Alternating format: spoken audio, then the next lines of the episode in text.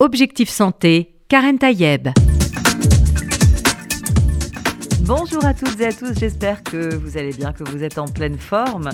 Alors, euh, on va parler aujourd'hui des, émotions, celles qui nous guident au quotidien, le stress, insomnie, fatigue, les kilos en trop. Et si c'était une question d'émotion?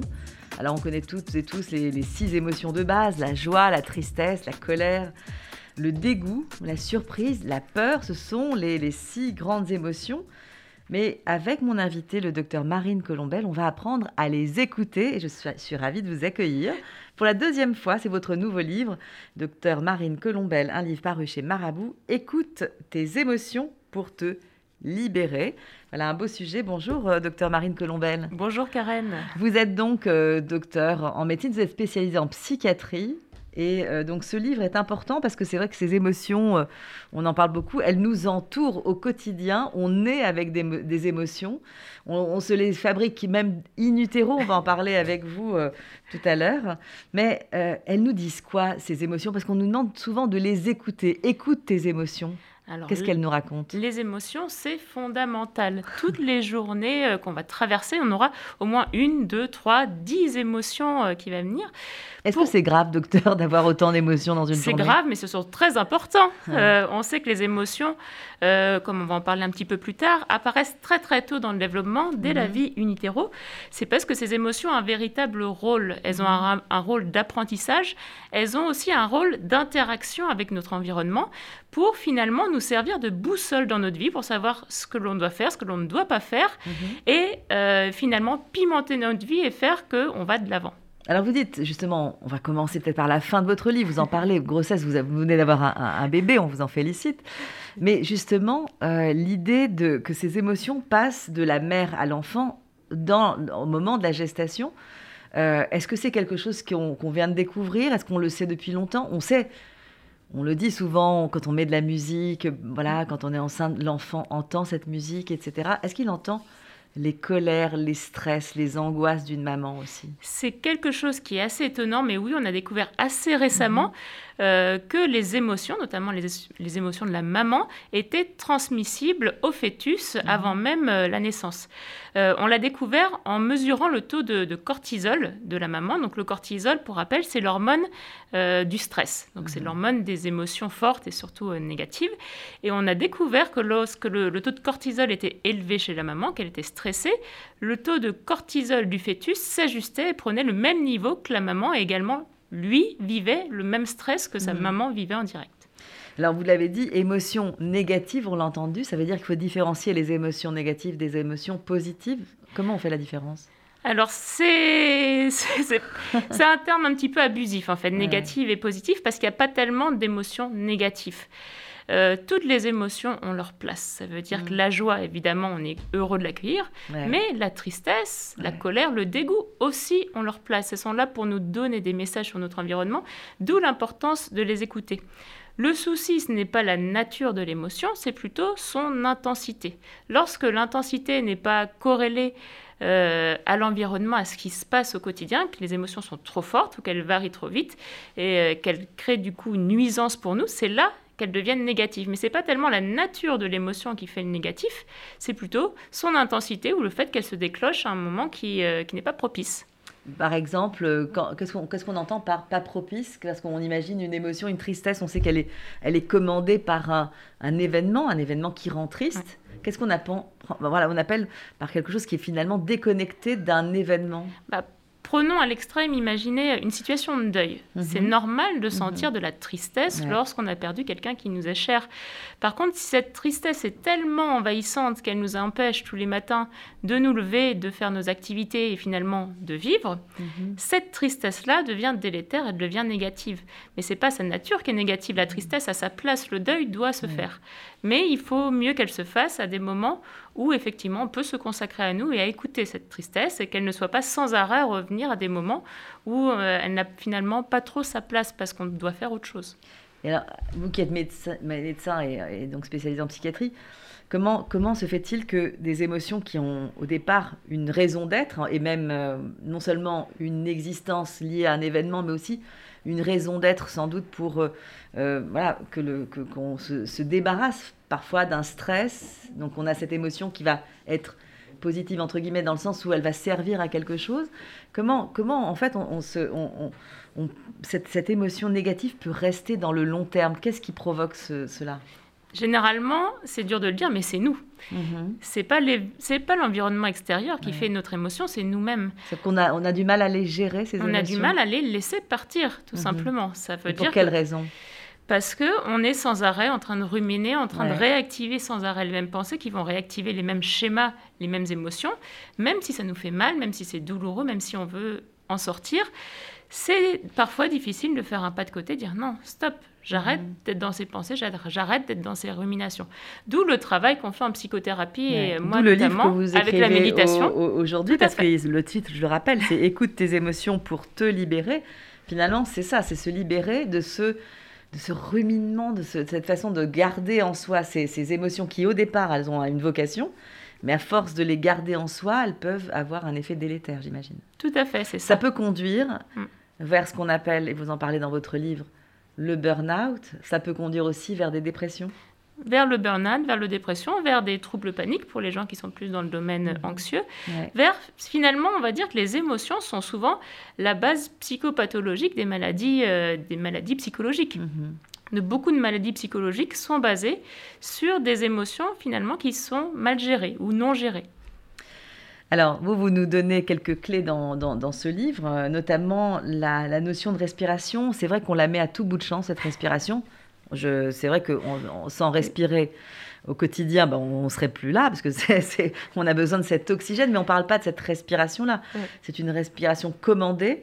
On en parle de plus en plus. C'est d'ailleurs s'asseoir, prendre le temps, le temps de respirer. Et vous dites non seulement euh, euh, respirer, mais vous dites que s'ancrer par la respiration. est-ce qu'on peut comprendre ce que ça veut dire cet ancrage par la respiration? Alors la respiration, c'est fondamental, euh, notamment en méditation que je pratique beaucoup, parce que la respiration, c'est ce qui va recentrer au milieu du corps. Au lieu d'être sans arrêt dans notre tête, sans arrêt dans nos schémas mentaux, mm. dans nos ruminations, elle va nous obliger, lorsqu'on se focalise dessus, à revenir dans notre corps. Euh, ce mm-hmm. corps qu'on oublie souvent. en fait, on est plus dans le corps que dans la partie on est en haut. cérébrale. C'est ça, on redescend. on redescend sur On redescend comme les enfants euh, savent si bien le faire lorsqu'ils sont à bas âge, de revenir simplement dans leur corps et au mhm. contact de leurs cinq sens. Donc on va réapprendre, refaire ce chemin arrière pour revenir au contact de notre corps. Et c'est déjà ce premier contact mhm. avec le corps et la respiration qui donnera les bases de travail avec les émotions. Donc en fait, respirer, c'est pour se recentrer sur, sur soi-même et écarter finalement ces, ces émotions qui ont trop duré ou qui ont qui ont un caractère malgré tout délétère, même si on a bien compris que les émotions de base, la colère, la joie, le, stress, le dégoût, etc., c'est des choses qui sont presque, qui sont en fait en réaction par rapport à, des événements. On mange quelque chose qui est pas très bon, bah ça nous dégoûte. On, on, est en colère après un événement, voilà, ça, ça on, le montre. Et finalement, d'ailleurs, elles ont un effet positif hein, sur, le, sur le corps aussi. Hein, de, de, quand on pleure aussi. Euh, euh, quand il y a un événement douloureux, etc., ça, ça, ça en soi, ça a une, ça a une vocation. Oui. Alors, il y a deux choses euh, intéressantes que vous avez soulevées. Mhm. La première, c'est euh, notre positionnement vis-à-vis de nos émotions. Ça, c'est quelque chose qui semble simple sur le papier, mais qui en fait est assez compliqué. Jusqu'où j'accepte l'émotion, jusqu'où je peux aller avec elle, jusqu'où je peux me permettre d'être dans l'émotion? Là, la réponse est plutôt les Tibétains qui vont la donner. Mhm. Euh, ils nous disent l'émotion, il faut qu'elle soit là parce qu'elle va nous guider, mais par contre, c'est à nous de garder les rênes en main. Imaginez que l'émotion est un cheval. Le cheval va vous permettre d'aller beaucoup plus loin que si vous n'en aviez pas. Mais par contre, c'est à vous de garder les rênes en main. C'est pas au cheval de dire où vous allez aller. Donc ça, c'est le premier point. Mhm. Juste deuxième point sur pourquoi on parle autant de la respiration. Et là, il y a des vraies bases scientifiques. Euh, physiologique au niveau de la respiration et la gestion des émotions, c'est qu'on sait que la respiration va activer le système nerveux qu'on appelle parasympathique qui est le système nerveux euh, automatique de la détente. Mhm. Dès qu'on va se mettre en détente, ce système parasympathique va s'activer et on va ressentir que nos muscles se détendent, que notre esprit se libère, que la respiration s'apaise. Et la respiration est le meilleur moyen d'entrer pour activer ce système parasympathique. C'est pour ça qu'on en parle autant. C'est parce que c'est le plus direct et le plus efficace pour activer le système parasympathique. Alors, on, a, on, parle déjà du, système parasympathique. on va revenir à des choses plus concrètes de la vie courante que nos auditeurs et auditrices vont bien comprendre. On, parle souvent de ce stress, ce stress qui est lié au travail. Euh, ça a été décrit notamment. Euh, enfin, y a, en tout cas, y a, ça peut aller très loin. on, peut, on peut avoir un stress au travail, mais on a décrit, et on le décrit de plus en plus, le fameux burn-out décrit par cette mm. américaine Christina Maslach. Euh, et vous proposez, vous, dans, dans votre livre, un test euh, qui, avec plusieurs questions. Et d'ailleurs, il y, a beaucoup d'exercices dans, dans, votre livre. Hein. c'est le principe de ce genre de, de livre aussi. C'est pour mettre vraiment un aspect concret au quotidien. Et là, on parle. Quelle est, la question, c'est quel est votre niveau d'épuisement professionnel?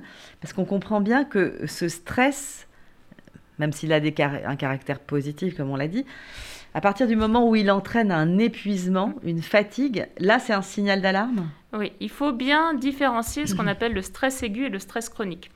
Le stress aigu, c'est notre organisme qui essaye de s'adapter à son environnement lorsqu'il y a un changement brutal. Imaginez, vous êtes le jour de votre mariage, l'environnement n'est pas habituel du tout, votre corps va ressentir un stress. Et c'est normal, il doit s'adapter. Le cœur qui bat, les émotions qui montent, peut-être les, larmes qui coulent, mhm. mais c'est normal. Parce que euh, c'est une situation totalement inhabituelle pour le corps, il faut qu'il s'adapte à cette situation, donc il déclenche euh, le stress. Le problème ne vient pas quand il est aigu, mais quand il est chronique. Mhm. Quand ce stress se répète jour après jour, ce qui est le cas dans le domaine professionnel, pour des raisons de moins en moins fortes. Et que finalement, ce mode de fonctionnement dégradé du corps qui est le stress, ça devient la norme. Les gens sont sans arrêt dans cet état-là. Mhm. Et à ce moment-là, les, réserves d'énergie du corps vont se vider très très vite parce que ça demande beaucoup d'énergie d'être en état de stress. Mhm. Et il y a un moment où les personnes sont tellement épuisées à la fois physiquement et émotionnellement qu'elles arrivent dans ce fameux burn-out, dans mhm. cet état d'épuisement professionnel où il va falloir qu'elles s'arrêtent parce que l'état d'épuisement est beaucoup trop important. Euh, ce burn-out est décrit souvent comme euh, brûler de l'intérieur jusqu'à jusqu'à ce qu'il n'y ait plus rien en fait. Hein. Se consumer. Se consumer littéralement à petit feu.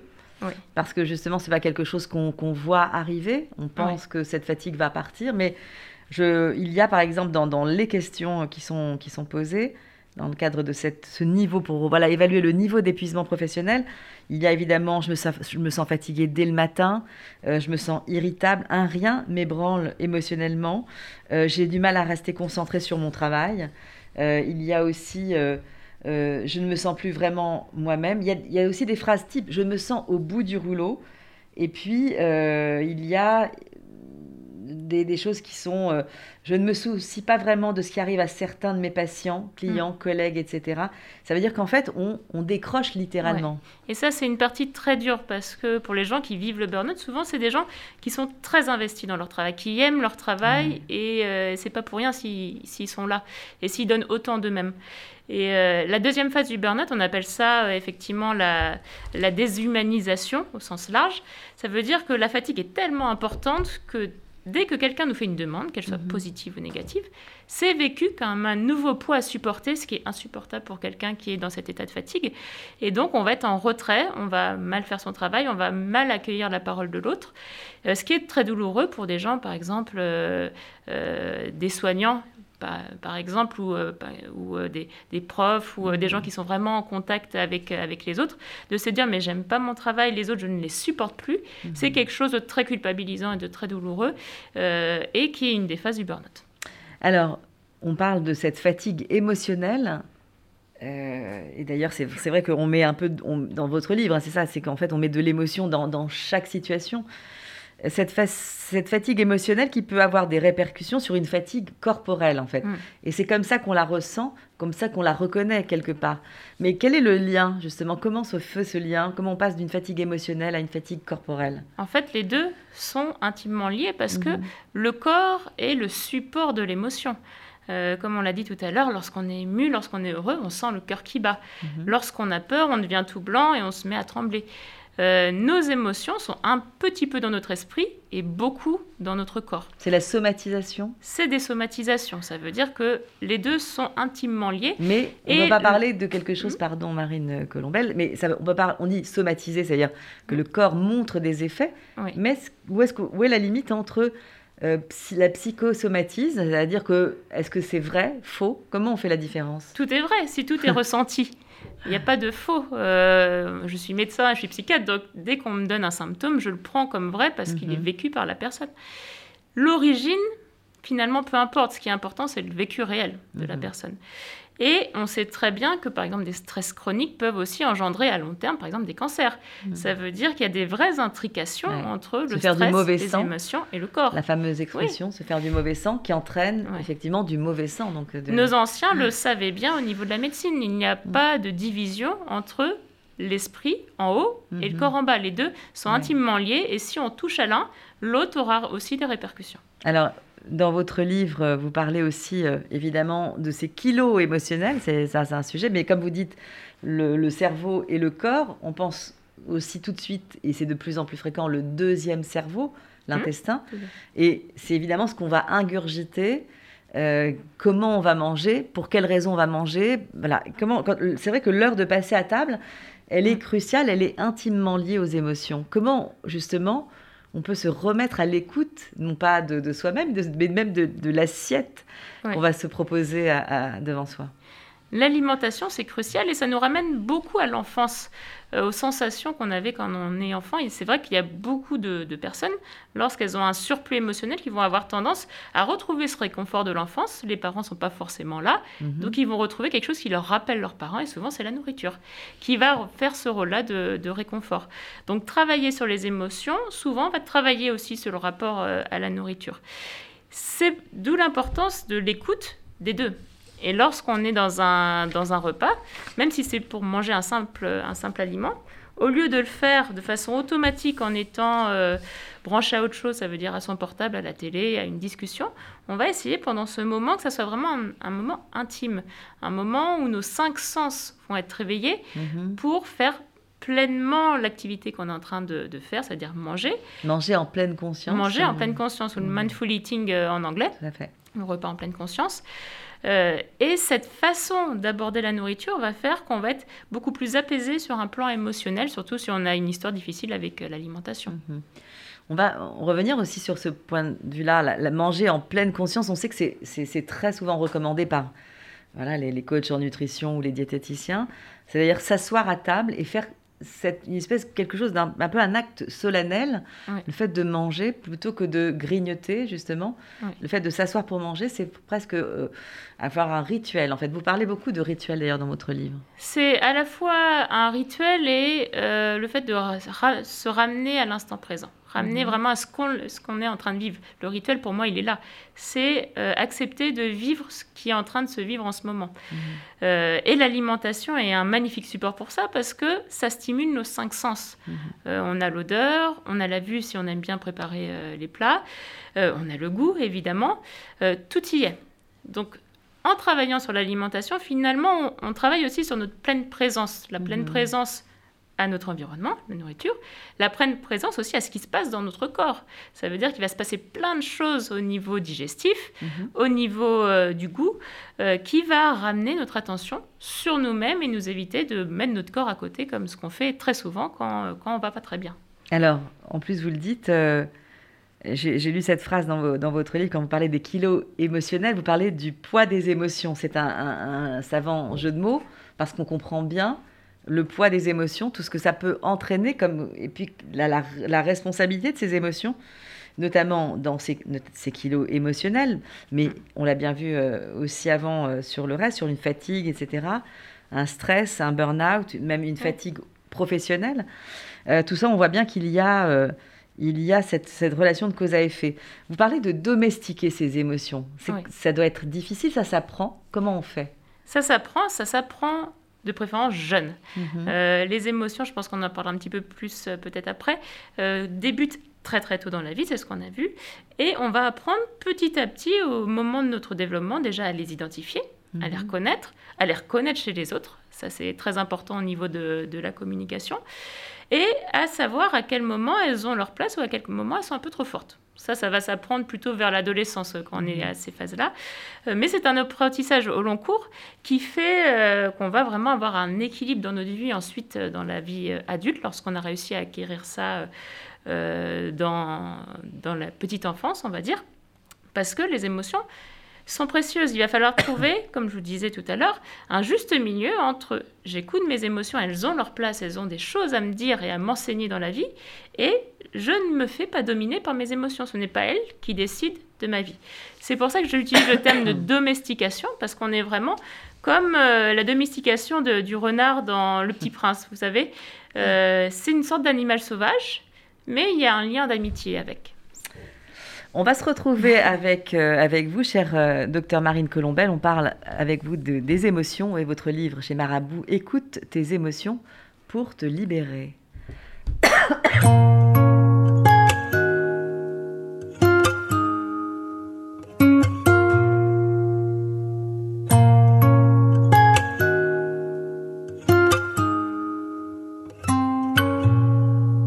J'avais pas prévu d'un jour adopté mon enfant, j'ai dû surtout m'adapter. Y a pas que les gènes qui font les familles, des humains qui s'aiment suffisent.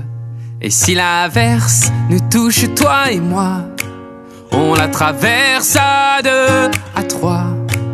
Et si l'averse nous touche, toi et moi, prends ma main de beau papa. Je t'attendais pas. Je te laisserai pas. Même sans le même sang, on s'aimera. Non, je ne volerai jamais la place du premier qui t'a dit je t'aime. Sur ton visage, on voit son visage et c'est ainsi que tu es belle. De vous à moi, c'est moi j'avoue me suis invité dans sa villa, dans la vie où elle n'a rien demandé. Et si l'averse nous touche toi et moi, on la traverse à deux, à trois. Et si l'averse nous touche toi et moi, prends ma main de beau papa.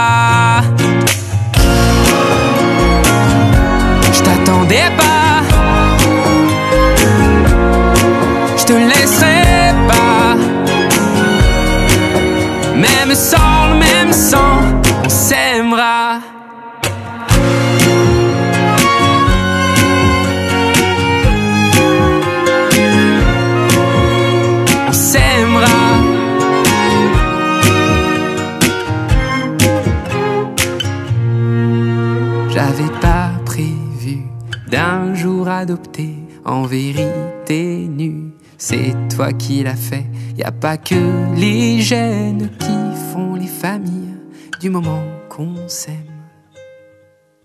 Et si l'averse nous touche toi et moi, on la traverse à deux, à trois. Et si l'averse nous touche toi et moi, prends ma main, dis prends-la.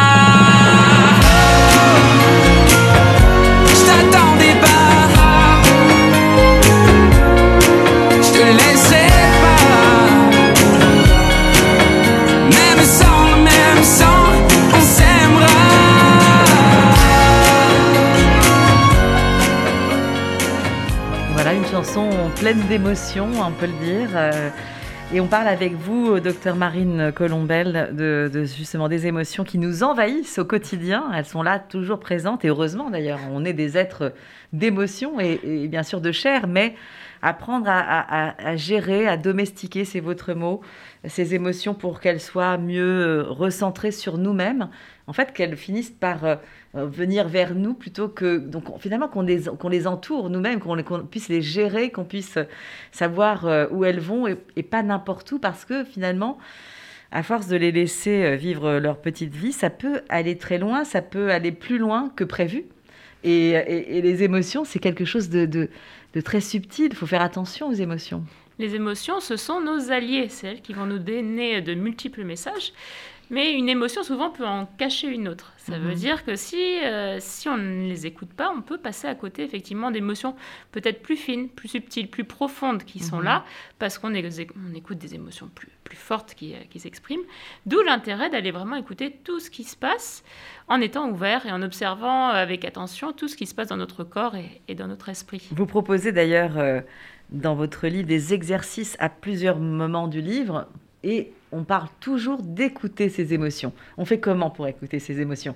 On s'assoit tranquillement sur un fauteuil, au calme, personne autour de soi. On fait comment? C'est déjà un début.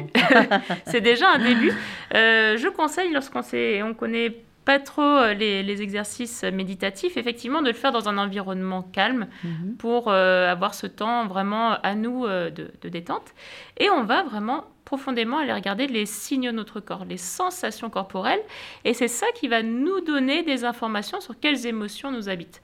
Donc pour cela, on va vraiment laisser notre conscience, au lieu d'être en haut, aller en bas. On fait comment concrètement? Parce que pour ceux qui nous écoutent, je fais comment pour amener ce que je pense dans ma tête vers le, vers le centre, vers, donc vers le bas? Comment on fait? Alors le secret, on en a déjà parlé, c'est la respiration. la fameuse respiration. En fait, c'est notre porte d'entrée Une respiration lente, comment on... Voilà. On la laisse faire. Mhm. Je pense que le meilleur moyen, c'est de laisser la respiration s'installer toute seule.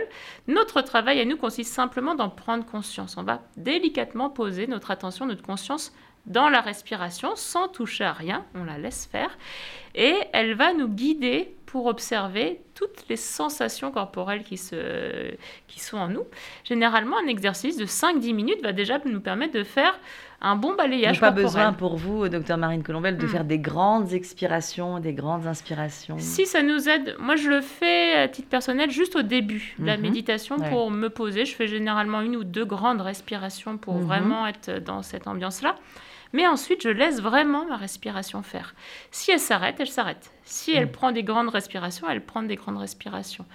Euh, plus on va la laisser faire, plus on aura des sensations subtiles et réelles. Et on n'essayera mm-hmm. pas d'imposer quelque chose. Comme on n'essaye pas d'imposer de la détente. Mm-hmm. Si on est triste, si on est en colère en ce mm-hmm. moment, ça ne sert à rien d'essayer de la, cacher en disant non, non, je suis joyeux. Non, si je suis triste en colère, je suis triste et je suis en colère. Mais je vais vraiment aller voir dans mon corps ce que c'est qu'être triste en colère et où se situe cette émotion-là? Et on en fait quoi finalement une fois qu'elle est recentrée sur nous-mêmes? Alors comment on la gère? Parce que hmm? on, on, imagine bien que la déplacer c'est une bonne chose, mais après on en fait quoi? On la laisse tranquille. Ça veut dire que ce qui va agir, c'est pas notre volonté de la bouger, c'est notre acceptation de l'émotion. De dire, ok, tu es là pour un instant, et savoir que de toute façon, l'émotion, elle est mobile, elle bougera toute seule. Ce mhm. Euh, c'est pas parce qu'on sent une tristesse un moment que deux minutes après, on n'aura pas une joie si on apprend une bonne nouvelle. Mhm. C'est quelque chose de très labile. Donc, on n'essaye pas d'y toucher. Le simple fait d'en prendre conscience va faire que l'émotion va être plus, plus fine, moins forte, parce que son message aura été finalement écouté. Donc elle n'aura moins besoin, on l'aura intégré. Donc elle aura moins besoin de s'exprimer, elle va se calmer toute seule. Mhm.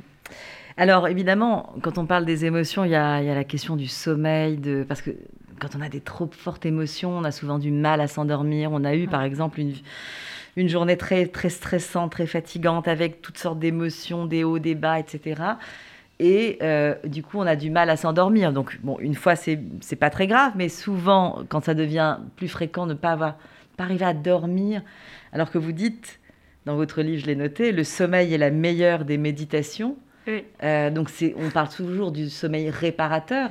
On le comprend bien ici, euh, puisque ça peut réparer ces émotions qui, envahissent, etc.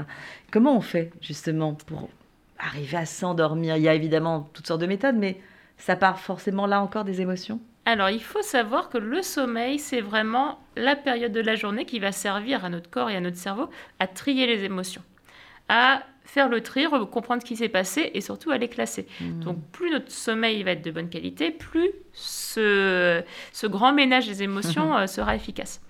Et pour nous aider, euh, effectivement, il vaut mieux s'endormir avec des émotions les plus calmes possibles. Si on commence déjà à s'endormir en étant très très énervé, mhm. on imagine bien que le contenu de nos rêves et de, le contenu de nos nuits sera à l'image de la façon dont on s'endort. Mhm. Euh, ça veut dire qu'on aura un sommeil agité. Donc pour cela, on peut faire des petits exercices tout simples avant de s'endormir. Donc je conseille de les faire directement dans le lit, parce qu'on est déjà mhm. couché sur le dos, et de revenir vraiment aux sensations corporelles, aux sensations de la respiration et au corps pendant quelques minutes au lieu d'être sans arrêt dans les ruminations sur qu'est-ce qui s'est passé dans ma journée ou qu'est-ce qui va se passer dans la journée de demain, on lâche le passé et le, et le futur et on revient vraiment au présent et au corps qui est en train de s'endormir. Et si on fait ça assez efficacement, les émotions en fait vont se calmer euh, toutes seules mhm. et on aura un sommeil de meilleure qualité. Vous dites ça commence par euh, se mettre au lit en position Shavasana. Alors c'est très très joli, mais euh, quand, on voit, quand on voit la traduction, hein, je, vous le, je, vous le, dis quand même, hein, c'est écrit dans le livre, ça s'appelle position de cadavre, donc évidemment c'est moyen, mais on comprend bien ce que vous voulez dire. Donc c'est allongé sur le dos. C'est un terme euh, sanskrit, Shavasana, et c'est vrai qu'en sanskrit c'est toujours très imagé. C'est imagé, voilà, on a, voilà. Tout simplement. On peut pas, peut pas bouger, finalement il faut pas bouger. Tout simplement parce que c'est la position qui demande le moins d'efforts possible. Donc euh, comme c'est très imagé, bah, c'est la position du cadavre, les muscles sont tous euh, à plat. Voilà. Donc c'est cette position-là. Pourquoi on l'utilise? Parce que c'est la position qui demande le moins d'énergie possible et c'est la position la plus facile pour finalement laisser le sommeil approcher et mmh. observer notre corps qui s'endort euh, euh, en, pleine conscience. Quitte après euh, à être euh, recroquevillé dans, pendant la nuit, en tout cas le, la position de départ, oui. c'est la meilleure en tout cas quand on veut s'endormir mm. plus tranquillement. Vous le dites avec un, oreiller qui soit pas très épais, donc allongé sur le, sur le dos, etc et on ferme les yeux, bah forcément, parce que pour dormir, il vaut mieux fermer les yeux. Mais Ou les yeux ouverts s'il fait nuit. S'il y a pas, s'il y a pas, en fait, fermer les yeux pour aller chercher finalement de l'obscurité. C'est ça. Parce que l'obscurité, mm. ça, de fait, ça entraîne, euh, ça entraîne le sommeil. Vous dites fermer les yeux aussi pour intérioriser. On intériorise quoi finalement à ce moment-là de la journée? C'est plutôt ça, c'est pour éviter de partir tout de suite dans la rêverie, donc ce qu'on appelle mm. l'hypnagogique, ça veut dire c'est mm-hmm. cette période-là où on n'est on pas dans le rêve, mais on est une sorte de rêverie euh, qui, euh, qui dure. On va essayer de garder quand même le fil de la conscience. Et donc mm-hmm. l'intériorisation vient là, c'est-à-dire même si on commence à partir un peu dans la rêverie, on garde la conscience de qui on est et de, dans quel endroit on est. Et c'est vrai que c'est plus facile si on a les, euh, yeux fermés, mais après, si les gens préfèrent euh, s'endormir les yeux ouverts, il y a pas de Il y a un moment où ils vont finir par se fermer. C'est ça. c'est le principe de dormir. Alors, vous dites euh, trois pistes pour s'endormir sereinement, mettre en place un rituel de sommeil, calmer les émotions accumulées dans la journée et ne pas chercher le sommeil à tout prix. Oui. Alors, parce que c'est vrai que les rituels, même mettre en place, on a bien compris, on s'allonge, etc., on ferme les yeux, on, essaye de se détendre, on, intériorise euh, nos émotions. Et, là, vous dites, mais ne cherchez pas le sommeil à tout prix. Ça, c'est tout à fait paradoxal. Si on s'accroche sans arrêt, je parle surtout aux insomniaques qui nous mm. écoutent, souvent, l'obsession, c'est il faut que je dorme, il faut que je dorme, il faut que je dorme. Surtout qu'ils savent qu'ils vont avoir une grosse journée derrière, qu'il y aura peu de sommeil. Mm. Et finalement, c'est contre-productif. Parce que lorsqu'on est complètement focalisé sur, euh, sur cette phrase-là, en fait, on réactive les centres d'éveil. Et on ne s'endort pas, effectivement. Et on se dit quoi? Faut pas que je dorme? Presque. Des fois, il faut mieux se dire je n'ai pas envie de dormir que je dois dormir. Mhm. Parce que là, on lâche. Il y a quelque chose qui lâche lorsqu'on est dans ces mhm. phrases-là. On dit bah, ok, j'ai pas envie de dormir. Point. On arrête les ruminations on fait notre travail euh, d'endormissement. Et généralement, c'est souvent quand on dit ces phrases-là qu'on finit finalement, par ça arrive.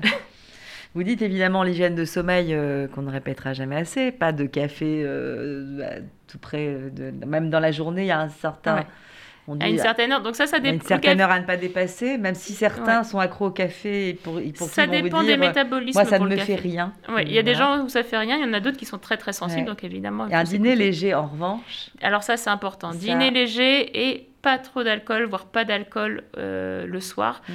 euh, parce qu'on sait que ça va vraiment détériorer la qualité du, sommeil, surtout si on prend une grosse quantité d'alcool. Souvent, il y a des endormissements rapides d'un sommeil de très mauvaise qualité avec des réveils au milieu de nuit, donc c'est une très mauvaise idée. Euh, on mange léger, on boit de l'eau, c'est parfait pour l'endormissement. Voilà pour de quoi bien dormir, mais aussi vous rajoutez avoir des idées positives avant de dormir. Qu'est-ce qu'on se raconte dans notre tête? Mais ce que vous voulez. c'est ce qui est important, c'est le, le c'est le thème qui vous intéresse. C'est pour vous de l'auto-hypnose, euh, quelque part Ça euh, ressemble à des phrases à la méthode Coué, effectivement, mais euh, on, s'en manque un petit peu de la méthode Coué actuellement, mais il n'a pas dit que des bêtises. ce pharmacien, il a effectivement... L'autosuggestion est puissante et l'autosuggestion est particulièrement puissante au moment de l'endormissement, parce qu'on est dans la période donc hypnagogique, mhm. qui est une période naturellement où notre état de conscience est modifié. On n'est plus tellement en éveil. On n'est pas non plus dans le rêve, on est dans quelque chose qui est très très proche de l'état mhm. hypnotique euh, naturel. Et on sait que dans cet état, finalement, les suggestions vont aller beaucoup plus profondément en nous. Donc, lorsqu'on souhaite on se souhaite vraiment quelque chose pour nous pour le lendemain, et eh ben, c'est le moment idéal pour le faire avant de s'endormir. C'est une bonne idée. On va se souhaiter des bonnes choses avant de dormir. Et, et, se mettre aussi, comme vous le dites, en condition de rêver. Mais quand j'ai lu ça dans votre livre, je me dis, ça veut dire qu'on peut rêver sur commande? On peut rêver sur commande, oui. Donc, en fait, il y a tout un travail de pleine conscience à faire dans la journée, d'être conscient de ce qu'on est en train de faire, pas de partir sans arrêt dans nos pensées. Lorsqu'on le fait, on peut petit à petit éclaircir également nos rêves. Ça veut dire euh, augmenter notre conscience dans les rêves pour mieux nous rappeler nos rêves et même si on est un bon rêveur, aller jusqu'au ce qu'on appelle les rêves lucides. Euh, le rêve lucide, c'est lorsqu'on a conscience, lorsqu'on est en train de rêver, que l'on est en train de rêver. Mhm. Et là, c'est un espace très intéressant parce qu'on est en train de dormir, on sait qu'on est en train de dormir, mais on est dans le monde du rêve où tout peut arriver. Et là, tout est ouvert pour faire ce qu'on veut dans un monde onirique. Mais alors ça, c'est intéressant quand on dit d'être dans ce, de se créer ce monde de rêve, d'aller le chercher quelque part et finalement de se mettre dans ces conditions. Mais est-ce qu'un un, sommeil est forcément meilleur quand il y a rêve ou pas? Est-ce que c'est une condition pour dire, voilà, mon sommeil, il a été euh, de très bonne qualité? Disons qu'il y a toujours des rêves. C'est juste mmh. qu'on ne s'en souvient pas le matin. Euh, mais on sait que dès qu'on est en phase paradoxale, il y aura du rêve. Ça, on l'a su parce qu'il y a eu des, études qui ont été faites où lorsqu'on réveillait des, des, rêveurs en phase euh, paradoxale, 80% étaient capables de décrire très correctement le rêve qu'ils étaient en train de faire. Donc on rêve toujours quoi qu'il en soit. On rêve mais on s'en souvient pas, on n'a rien à raconter le matin au réveil. Ouais. Mais ça, c'est intéressant parce que c'est pas quelque chose dont on parle souvent. On parle souvent de de ces rêves qu'on va raconter souvent chez un psy euh, pour dire alors qu'est-ce que ça raconte mon rêve d'après vous etc etc et faire parler ces rêves finalement une fois qu'on les a on les a vécus et puis qu'on a eu la possibilité de les raconter. Mais là en fait vous nous dites quoi qu'il en soit on rêve et au réveil eh bien il n'y a plus rien parce qu'on ne s'en souvient pas. Mais ça donc ce que je comprends finalement c'est que le rêve fait partie du sommeil il fait partie et il est vital. On sait qu'il y a beaucoup euh, d'animaux autres que les humains mhm, euh, qui mhm. rêvent. Et donc, on a encore du mal à savoir vraiment le rôle du rêve. On sait que c'est un régulateur émotionnel. On sait que la grosse partie des émotions est régulée pendant le rêve. Mais c'est vrai qu'on manque encore de données scientifiques pour savoir comment ça marche. Mais en tout cas, on sait que c'est vital et que c'est vital pour la régulation des émotions. On va terminer l'émission en parlant des enfants parce que vous dites qu'on peut développer euh, le sens émotionnel chez les enfants depuis la naissance. Euh, vous dites écouter ses émotions, ça s'apprend pendant l'enfance. Oui, ça s'apprend tout de suite, ça s'apprend. Mais ça s'apprend tout seul ou est-ce qu'on apprend Avec les parents évidemment. Mais ou avec les proches en tout cas. Mais du coup, c'est pas interférer sur les émotions qui devraient être naturelles et qui devraient être personnelles quelque part? Alors, les émotions sont naturelles. Les mhm. repérer, les identifier chez les autres demande de l'interaction sociale. Mhm. C'est la particularité des émotions, c'est que l'émotion est avant tout un vecteur social. C'est un vecteur de transmission d'informations, euh, d'interaction sociale. Donc évidemment, l'autre est vital pour apprendre les émotions. Mhm. Pour déjà, lorsque l'enfant est petit, pouvoir les nommer, dire à ses enfants directement, bah là, là, ce que tu vis, tu sens de la colère, là, tu es triste, ou là, tu es joyeux, pour que l'enfant puisse associer ce ressenti corporel mhm. à une émotion et qu'il puisse dans un second temps les repérer chez les adultes qui sont autour de lui, dire bah tiens, il ressent la même émotion que moi. On est au début de ce qu'on appelle la théorie de l'esprit. La théorie de l'esprit, c'est de réussir à se projeter dans l'esprit de l'autre, à faire que à comprendre la connexion, comprendre la connexion avec l'autre et comprendre mhm. que l'autre a ses propres émotions, a ses propres pensées qui sont pas forcément les nôtres. C'est le début finalement de la vie sociale. Et d'ailleurs, ça s'apprend, je crois, dans les écoles. Moi, je sais que mon petit-fils euh, m'avait raconté que, enfin, m'avait mimé par exemple les différentes émotions, euh, la tristesse, la joie. Donc il a appris à l'école. Donc, c'est quelque chose qui fait partie d'un programme pédagogique aussi, vous pensez? Ou ça doit l'être en tout cas? Il faut que ça le soit, parce que euh, les émotions sont la base de beaucoup de choses. C'est la base du langage, mm. euh, c'est la base de l'interaction, c'est la base de l'apprentissage. Les émotions sont extrêmement centrales. C'est aussi un facteur de motivation. Euh, un enfant, s'il voit que ses, ses parents sont heureux lorsqu'il est dans un état de réussite, mm-hmm. va répéter ce qu'il a mis en état de réussite. Donc c'est la base aussi de la confiance en soi euh, et de ce qu'on appelle euh, par Bowlby l'attachement sécure finalement, d'avoir ce sentiment de sécurité intérieure grâce aux adultes qui ont réussi à repérer les émotions et à, finalement les vivre avec nous. Et à l'inverse, une partie plus sombre justement de cet échange avec l'autre, c'est le harcèlement. On parle beaucoup d'harcèlement scolaire. Et vous en parlez dans votre livre, dites, le harceleur choisira toujours sa cible euh, il sait la personne chez qui il va pouvoir déclencher telle émotion. C'est le côté pervers. Le harceleur va se nourrir de l'émotion négative de l'autre. Mhm.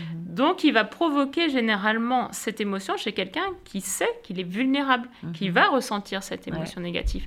Donc, la première chose. Notamment la peur, par exemple. Par exemple, la peur ou la mhm. colère ou la mettre en difficulté. Parce que l'objectif, généralement, du harceleur, c'est de mettre en difficulté, euh, finalement, sa, sa victime. Euh, moi, je le vois beaucoup parce que je fais beaucoup de consultations burn-out. Il y a beaucoup de cas, donc là, on n'est plus chez les enfants, mais chez les adultes, mais c'est le même, euh, le même fonctionnement. Le harcèlement professionnel. Le harcèlement professionnel. Ce que j'enseigne à chaque fois, c'est vous ne pourrez pas changer la nature de votre harceleur. Vous pouvez faire que vous ne serez plus une victime. Mhm. qui ne vous prendra plus comme victime. Et pour ça, on va retravailler vraiment l'identification des émotions, quelle émotion il veut le ressentir et quelle émotion on se dit non, mais l'émotion que veut me provoquer ce harceleur, ça ne m'atteint pas. Mhm. Je suis neutre. Et il y a un moment où le harceleur, de toute façon, va se fatiguer d'harceler une personne qui ne ressent pas l'émotion qu'il veut provoquer. Donc, il ira voir quelqu'un d'autre. Et ça, ça s'apprend comment? Il faut aller absolument chez un psy, un, un psychiatre, un psychologue? Ou est-ce que les parents peuvent connaître ces outils? Euh, Comment, comment on, Parce que c'est effectivement un sujet très important. Ouais. Alors ça, ça, ça à partir du moment où on sait qu'on a un outil, qu'il que est possible de inverser ou au moins en tout cas faire bloc euh, et faire écran finalement mm. à, ce que souhaite déclencher le harceleur. Euh, Alors ça, en termes émotionnels, je crois ça que dépend vraiment des personnes. C'est-à-dire qu'il y a des gens qui naturellement repèrent les harceleurs et savent mm. adopter la bonne position, donc ils ne seront jamais harcelés de leur vie. Donc ces personnes-là, de toute façon, je ne les vois pas parce qu'ils ne sont pas dans ce cas-là. Mais naturellement, ils ont ces capacités-là, donc tant mieux. On peut les enseigner évidemment quand on est parent aussi, avec ce que je viens de vous, euh, mm. raconter en, s'informant. Mais si on voit que la souffrance, elle est trop importante chez, euh, chez le jeune, euh, il ne faut pas attendre pour aller consulter. Mm-hmm. Ça peut aller très loin. On a vu des cas de, suicide chez les adolescents mm-hmm. suite à des, des, cas de harcèlement. Donc je pense que la meilleure position pour les adultes, lorsque, lorsque nos enfants vivent ça, c'est déjà être très à l'écoute, qu'il y ait une vraie confiance mutuelle qui s'est faite pour que l'enfant nous dise très rapidement cette situation. Et c'est à nous, en tant qu'adultes, de se dire, bon, jusque-là, c'est gérable, à partir de tel moment, là, il faut arrêter. Et je vais mettre en place des choses pour te protéger, pour faire que ça s'arrête. Donc, du côté psychologique pour la victime, mais ça peut être aussi du côté pénal mhm. ou euh, du côté éducatif euh, pour attaquer d'une autre façon le, harceleur, évidemment. Alors, il y a peut-être une méthode à, faire apprendre, notamment à l'équipe enseignante, à ceux qui sont plus près des enfants, cette émotion, apprendre à gérer sa propre émotion, en effet, ça doit s'apprendre à l'école, puisqu'on voit que ce harcèlement qui est subi par un certain nombre d'enfants peut aussi se retrouver à l'âge adulte, au niveau professionnel, etc. Et donc apprendre à, se blinder contre, contre ce que vous provoquez, le, harceleur. Donc ne pas exprimer cette émotion. Euh, qui serait euh, en, réponse et qui pourrait être euh, dangereuse pour soi-même en fait. Hein. Apprendre à avoir de la flexibilité émotionnelle, ça mmh. veut dire s'ouvrir quand il faut s'ouvrir, pouvoir se fermer au moment où il faut pouvoir se fermer, en n'oubliant pas qu'aussi euh, les harceleurs de demain peuvent être les harcelés d'aujourd'hui. Mmh. ça veut dire que il faut évidemment éduquer tous les enfants aux émotions parce que de toute façon le bénéfice sera pour toute la société à la fin. Voilà. Merci infiniment, docteur Marine Colombel. Je rappelle votre livre. On, termine cette émotion, cette émotion, émission. Voilà un beau jeu de mots. Enfin non, un lapsus. Cher euh, docteur Marine Colombel, vous qui êtes euh, psychiatre, écoute tes émotions pour te libérer. J'allais dire en fait. Euh, réécoutez cette émission peut-être ce soir avant de vous endormir. Vous dormirez peut-être mieux. En tout cas, on vous le souhaite. Et gérez vos émotions. Apprenez à les domestiquer et pour mieux vous libérer en profiter surtout parce qu'on a tous besoin de, de nos émotions. Merci infiniment d'être venu et quant à vous, chers auditeurs et auditrices, je vous retrouve la semaine prochaine. Bonne santé à tous.